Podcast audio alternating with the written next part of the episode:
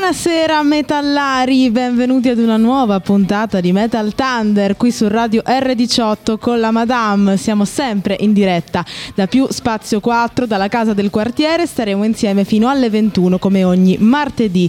Io vi ricordo che il nostro palinsesto si è arricchito di due nuovi programmi assolutamente da non perdere. Living in Hazard con i Big River che viaggia all'interno della musica folk e country americana tutti i martedì dalle 17 alle 18 e invece Nice to Meet You con Fabio Raschellà per parlare di associazionismo giovedì dalle 14 alle 15 e vi ricordo anche che potete mandarmi e mandare a tutti gli speaker messaggi in diretta scrivendo su WhatsApp al numero 388 324 46527. Ma noi invece, come sempre, parliamo di musica e in particolare di metal.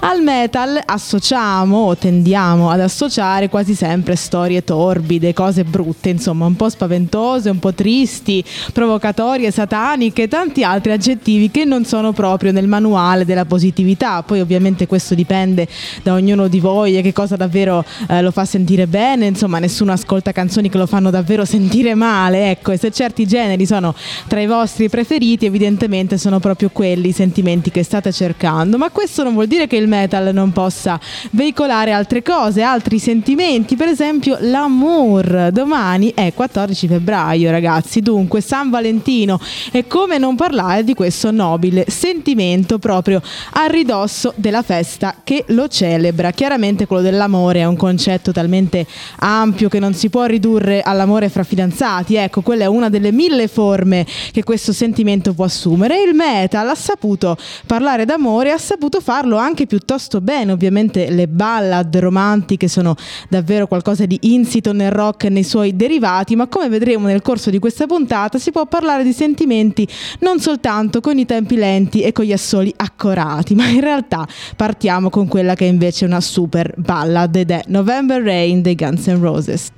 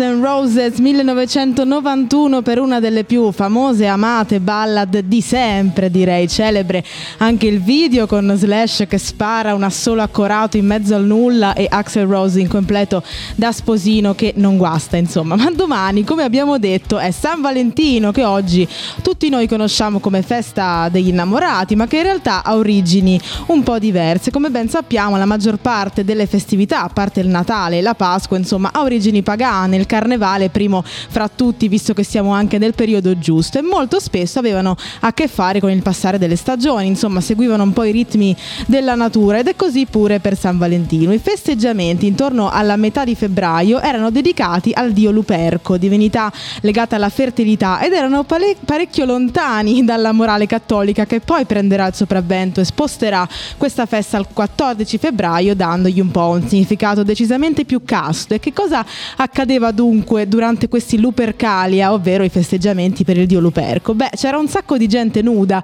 che girava per strada, un sacco di matrone nude che si facevano insomma frustare da altra gente nuda, in generale un clima un po' da baccanale, ecco. Quando intorno al 400 d.C. arriva Papa Gelasio I, dice no ragazzi, sta roba non si può fare, insomma, e quindi cosa fa? Sposta la festa al 14, un giorno prima di quanto non si facesse prima e la rende casta. Basta gente nuda, basta frustate, la dedichiamo a San Valentino. Di San Valentino in realtà ce ne sono due. San Valentino da Terni, che è anche protettore degli epilettici e dei matrimoni, quindi aiutava le coppie, soprattutto quelle un po' in difficoltà, e poi c'è San Valentino martire, morto a Roma, un martire cristiano perché aveva appunto celebrato il matrimonio tra una cristiana e un legionario romano e per questo era stato ucciso, decapitato. Questi due santi sono principalmente quelli legati alla festa di San Valentino che appunto dal rito propiziatorio per la fertilità in cui la gente nuda si frustava in giro per le strade è diventato un giorno in cui portare a cena fuori i propri partner. Poi ci sarà pure qualcuno che lo festeggia in maniera alternativa o che non lo festeggia affatto, ma la morale cristiana non vede di buon occhio in generale le frustate, seppur con consenso e piacere di entrambe le parti. Ma andiamo avanti con una dichiarazione d'amore struggente di quelle proprio tipiche del gothic metal in cui amore e morte sono un po' simili e infatti Typo Negative ci dicono love you to death.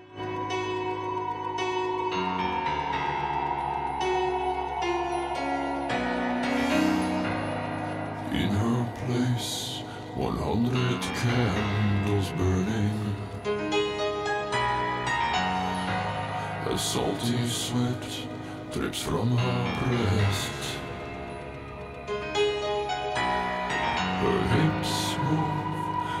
I can feel what they're saying, swaying. They say the beast inside of me is gonna get ya, get ya, yeah.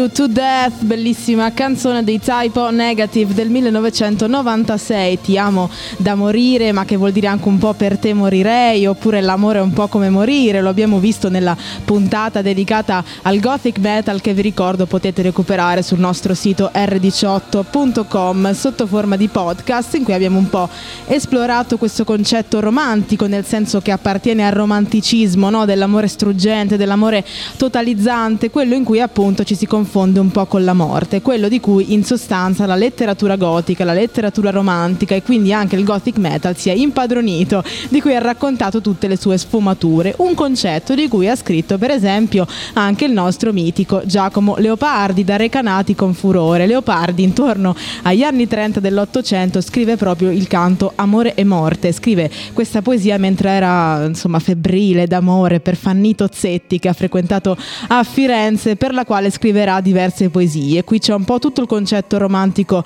di amore. Leopardi ci dice che amore e morte sono le due grandi potenze che muovono tutto il mondo e che muovono gli uomini e una è speculare all'altra, una esiste perché esiste l'altra. Insomma, forse a Leopardi il gothic metal sarebbe piaciuto così come gli piaceva il gelato alla vaniglia. Non lo sapremo mai, ma a proposito di amore e di Leopardi, noi siamo un po' abituati a vedere Leopardi come uno che con le donne non è che abbia avuto tutta sta fortuna, insomma, innamorato perso di gente che non se lo filava, eccetera, eccetera. Questa è l'immagine che la cultura pop ha di Leopardi, ma c'è una corrente di pensiero che vede la sua storia in maniera un po' diversa. Per esempio, chi crede in questa corrente di pensiero dice: Ma siamo sicuri che con il suo grande amico intimo, inseparabile Ranieri, non ci fosse qualcosa di più? Questa non è solo una teoria da fanfiction sul web, cioè un'ipotesi plausibile che il vero grande amore del nostro Giacomino Leopardi sia stato proprio Ranieri, corrisposto o meno, perché Ranieri, a giudicare dalle lettere della sua bio- biografia, insomma, ricostruita, era un grande donnaiolo, ma c'è l'ipotesi che Leopardi ne fosse innamorato. E non è neanche detto che fosse conscia questa cosa, anche perché non è che nell'Ottocento si potesse vivere la propria sessualità con leggerezza, però ecco, non è una cosa da escludere completamente, anche semplicemente leggendo le lettere che Leopardi scriveva a Ranieri, gli scrive addio anima mia, con tutte le forze del mio spirito, addio infinite volte, non ti stancare di amarmi. E eh, vabbè, non lo sapremo mai? Probabilmente no, un po' come chi crede nella storia d'amore clandestina tra Harry Styles e Louis Tomlinson dei ex One Direction. Non sapremo mai se Leopardi e Ranieri si sono amati o se Ranieri sia stata l'ennesima cotta non corrisposta di Leopardi e non me ne vogliano i professori di letteratura italiana in ascolto.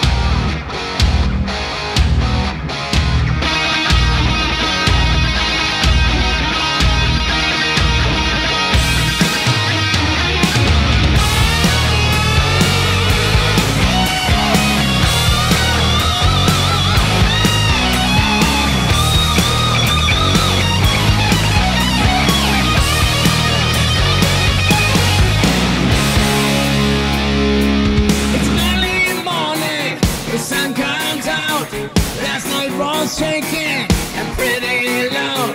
My candy's powdering, it's cleanses my skin.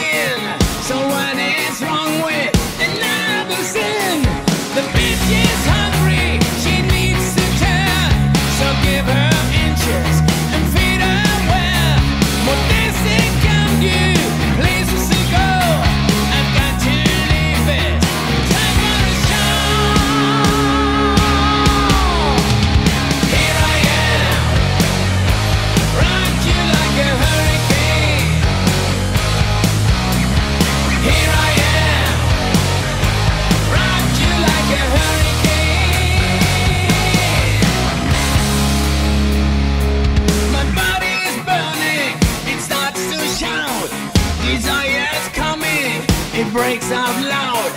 Lost is in cages, it's on. Just have to make it with someone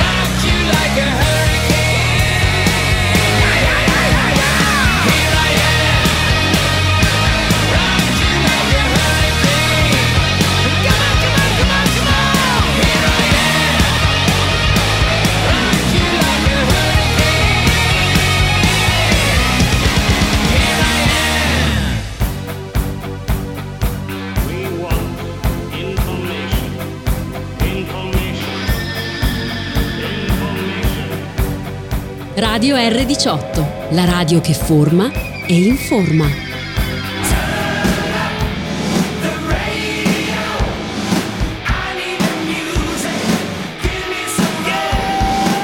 Rock You Like a Hurricane, Scorpions su Radio R18, l'amore e anche sesso ovviamente. Chi meglio ha parlato di sesso se non i metallari anni 80 che insomma si sono sempre vantati delle loro presunte prestazioni a letto con canzoni tipo questa degli Scorpions, Rock You Like a Hurricane, ti scuoto come un uragano. Ecco, potete immaginare che cosa intendessero. Ecco, in caso aveste ancora dei dubbi, basta leggere il testo. Give her inches and feed her well dalle centimetri, perché inches è un'unità di misura statunitense, insomma sarebbero pollici, ma ha senso dire centimetri, quindi dalle centimetri e sfamala per bene. Ecco, non c'è bisogno di molta immaginazione. Così erano tantissimi testi di canzoni hair metal anni 80, ecco, in cui c'era questa voglia di sesso sfrenato. Anche di questo abbiamo parlato in una puntata speciale di Metal Thunder dedicata proprio all'air metal e al glam metal anni 80. Anni 80 anche periodo di grandi ballad, quindi di amori struggenti, ma contemporaneamente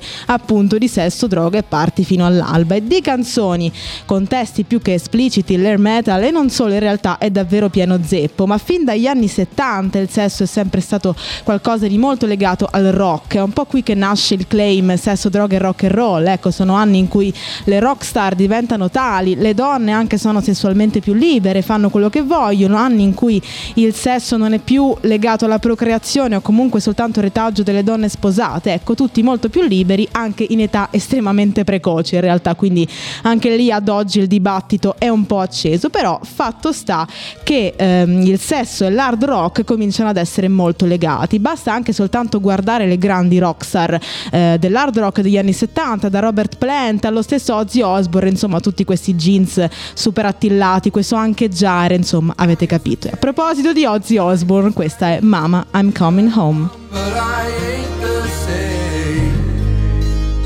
Mama, I'm coming home.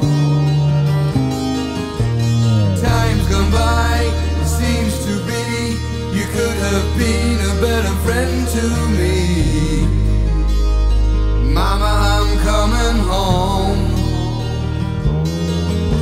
You took me in and you drove me out, yeah, you had me hypnotized,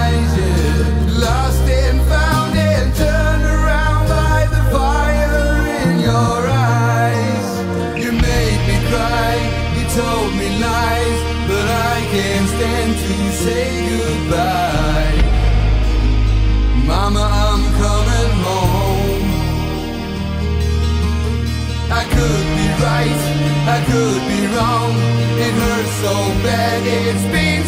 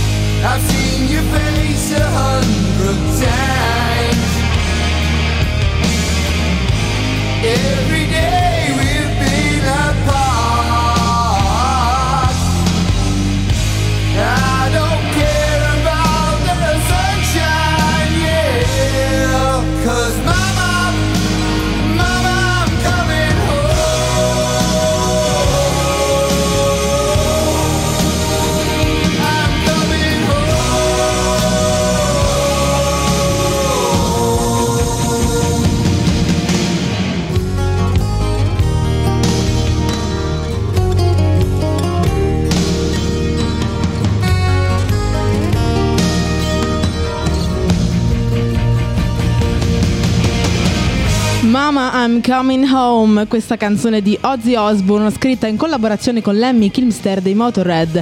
È una lunga lettera molto emozionante alla sua Sharon che, che teneramente chiama Mama, una delle storie d'amore più famose e anche più longeve del rock. Sharon e Ozzy sono sposati nel 1982, lei era figlia del manager dei Black Sabbath e poi è diventata prima moglie e poi manager di Ozzy stesso, una donna che insomma ne ha dovute sopportare di cose, ecco, perché oggi, come ben sappiamo, ha sempre avuto problemi di droga, soprattutto di alcol, anche con la legge, spesso proprio perché era sempre fatto è ubriaco, ecco, quindi le cose ad un certo punto si sono messe davvero male, lui ha anche tentato di strangolarla in preda ai fumi dell'alcol, insomma non proprio un matrimonio roseo, ma anche il classico matrimonio tra una rockstar e la sua compagna. Oggi diremo tossico e per niente sano, insomma, come tutte le relazioni tossiche, sono legami anche molto profondi, amori travolgenti. Nella storia del rock ce ne sono stati davvero tanti, a partire proprio dai simbolici Sid Nancy, ma anche Johnny Cash June Carter, Elvis Presley e Priscilla, insomma, tantissime di queste coppie in cui solitamente lui è una rockstar con un sacco di problemi e lei, nonostante tutto, lo sopporta e lo supporta. Ecco, ad oggi Sharon e Ozzy sono ancora insieme, ancora sono legati dopo 40 anni di matrimonio. Lui oggi, come sappiamo, è gravemente, è gravemente malato, ma insomma ha sempre la Sharon al suo fianco. Al morbo di Parkinson ha avuto una vita anche a dir poco spericolata, come direbbe Vasco Rossi. Quindi diciamo che per quello che ha fatto se la cava anche piuttosto bene tutt'oggi. My Chemical Romance, I Don't Love You.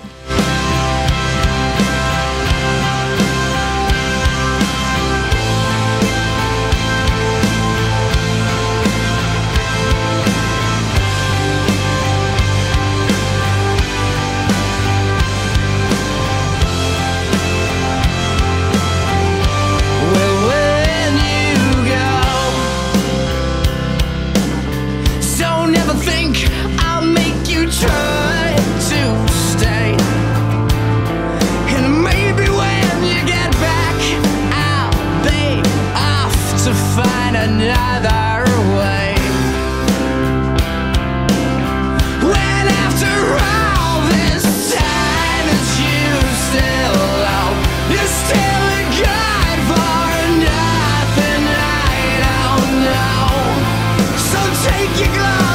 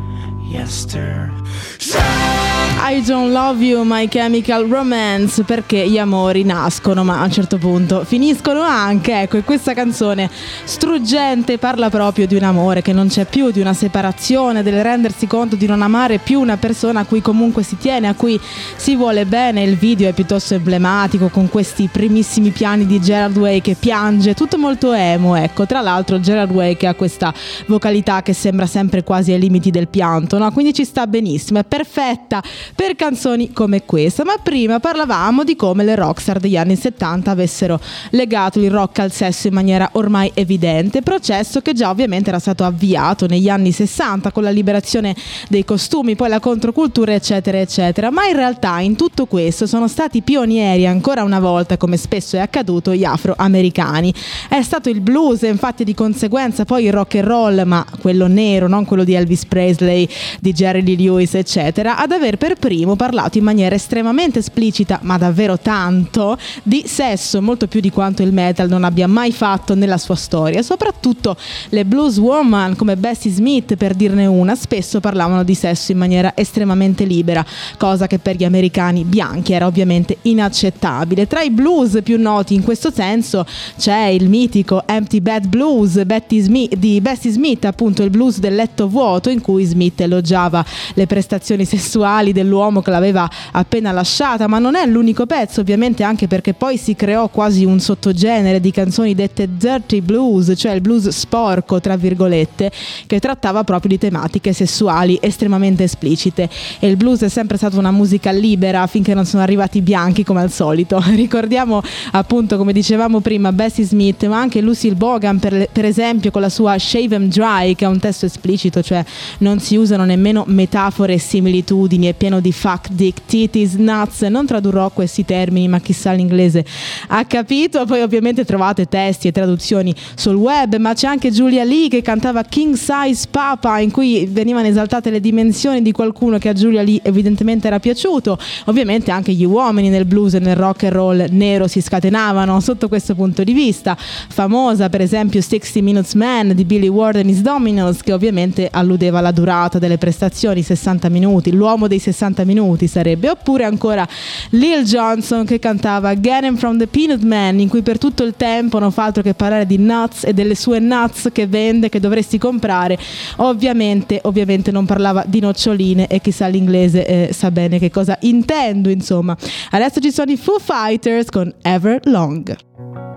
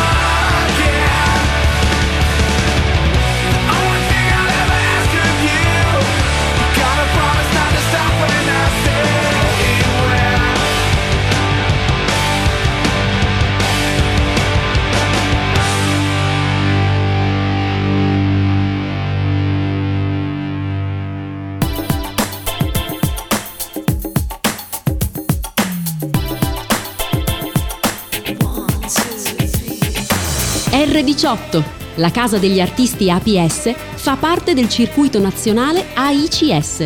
Diventa socio e scopri tutti i vantaggi su r18.com.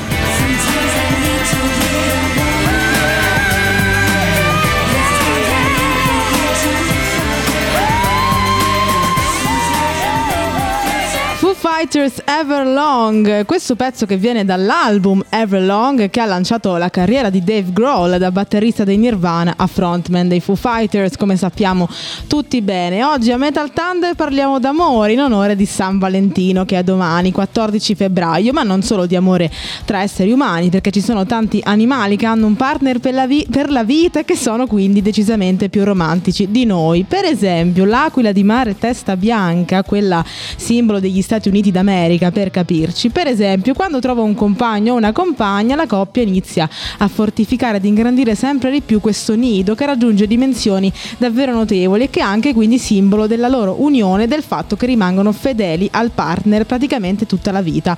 La stessa cosa gli albatros che quando si uniscono rimangono insieme per tutta la vita in un'unione veramente forte e sono anche tra gli animali più fedeli al proprio partner che esistano. Ma anche i castori in realtà trovano un partner per tutta la vita finché uno dei due non muore, l'altro rimane sempre fedele. I gibboni, invece, che sono una specie di scimmia, formano una famiglia, fanno un figlio e rimangono insieme finché il figlio non è adulto, insomma autosufficiente, finché non se ne va di casa, ecco.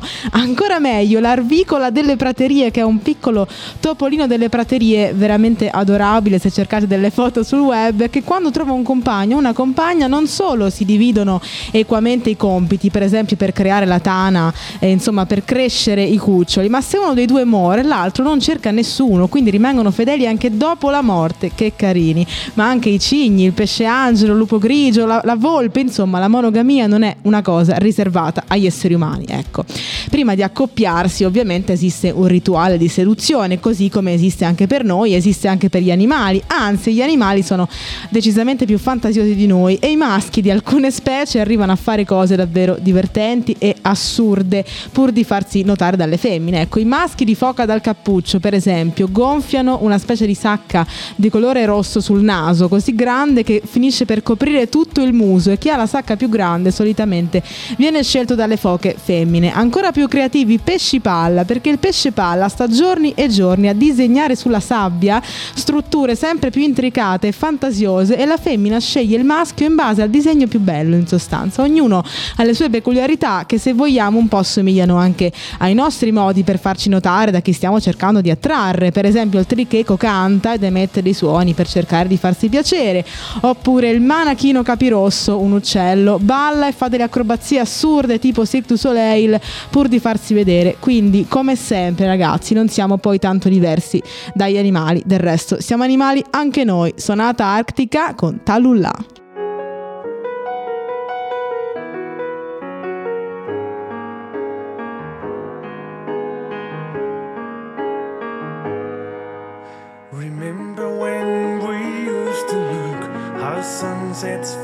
Away, and how you said this is never over.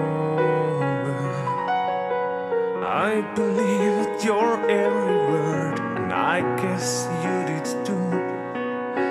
But now you're saying, hey, let's think this over. You take my hand and pull me next to you, so close to you. I have a feeling you don't have the words. I found one for you. Kiss your cheek, say bye, and walk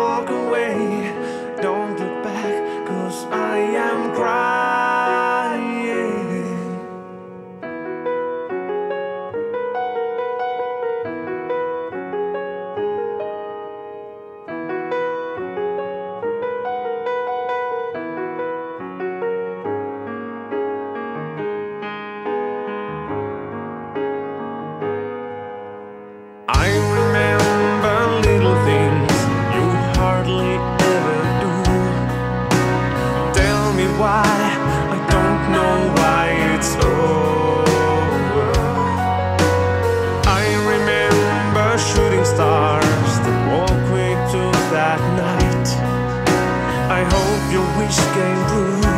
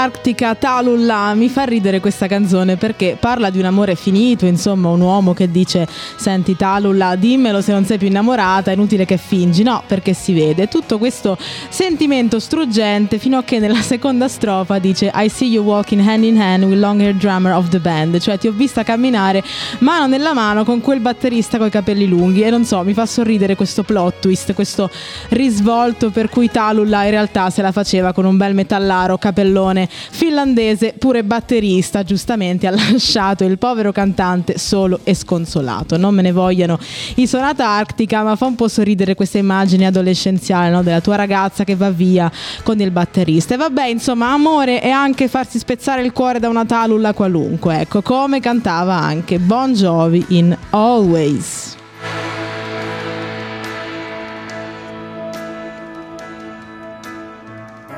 This Romeo can't see his blood. It's nothing but some feelings that this old dog kicked up. It's been raining since you left me. Now I'm drowning in the flood.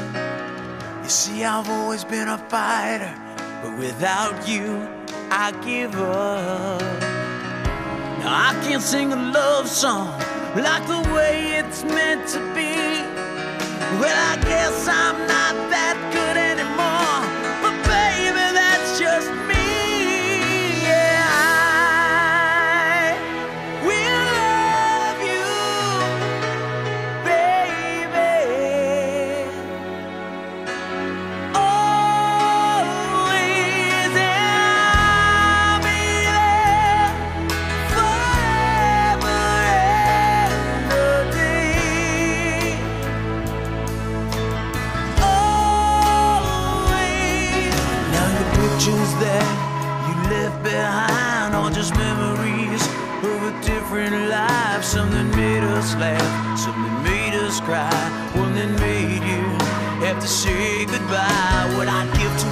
fingers through your hair, touch your lips to hold you near when you say your prayers. Try to understand. I've made mistakes.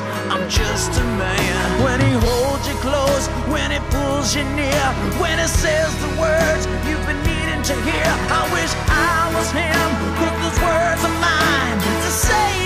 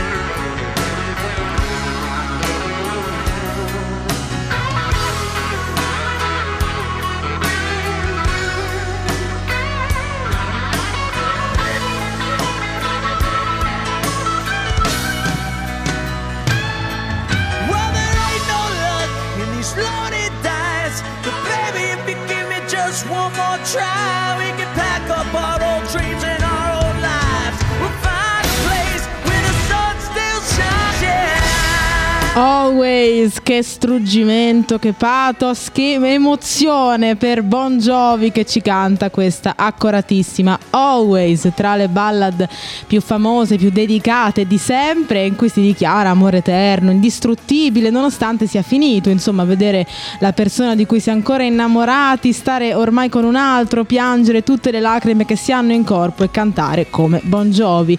Ma per tutti coloro che non hanno una persona con cui passare San Valentino domani, che succede? Beh, innanzitutto, dato che dai tempi di Platone e del mito dell'anima gemella, direi che è passato un bel po', abbiamo anche superato il concetto del partner come completamento di noi stessi, quindi incontrare una persona e trovarsi bene con questa persona, semmai deve arricchirvi, non completarvi, quindi questo per dire che potete essere felici anche da single se siete completi. Se non siete interi, se non siete completi, non sarà di certo un'altra persona a riempire quello che vi manca. Ecco, e detto questo, ci sono tante forme d'amore che potete festeggiare domani. Per esempio, l'amicizia, che è una delle forme d'amore che esistono, eh, di cui si parla sempre troppo poco, insomma, anche perché i benefici dell'amicizia sono esattamente gli stessi di una relazione amorosa in termini proprio fisici, perché l'amicizia, come l'amore, migliora la salute del cuore, riduce la probabilità di sviluppare un disturbo cardiovascolare, riduce lo stress, aumenta i livelli di serotonina, proprio come la cioccolata fondente ed è fondamentale per la salute del cuore e del cervello. Quindi avere amici, non tanti, avere amici veri riduce la mortalità, ragazzi, vi fa vivere più a lungo e più serenamente. Quindi viva gli amici e chi ne ha di veri, sinceri, non è mai solo. Quindi domani, se siete single, nessuno vi vieta di passare San Valentino con i vostri amici e celebrare l'amore che vi lega, perché anche in questo caso sempre di amore si tratta. Radio R18, in diretta dalla casa del quartiere di San Donato. Into their brains. Warm sun, feed me up when I'm weary. Load it up, loathing for a change, and I slip some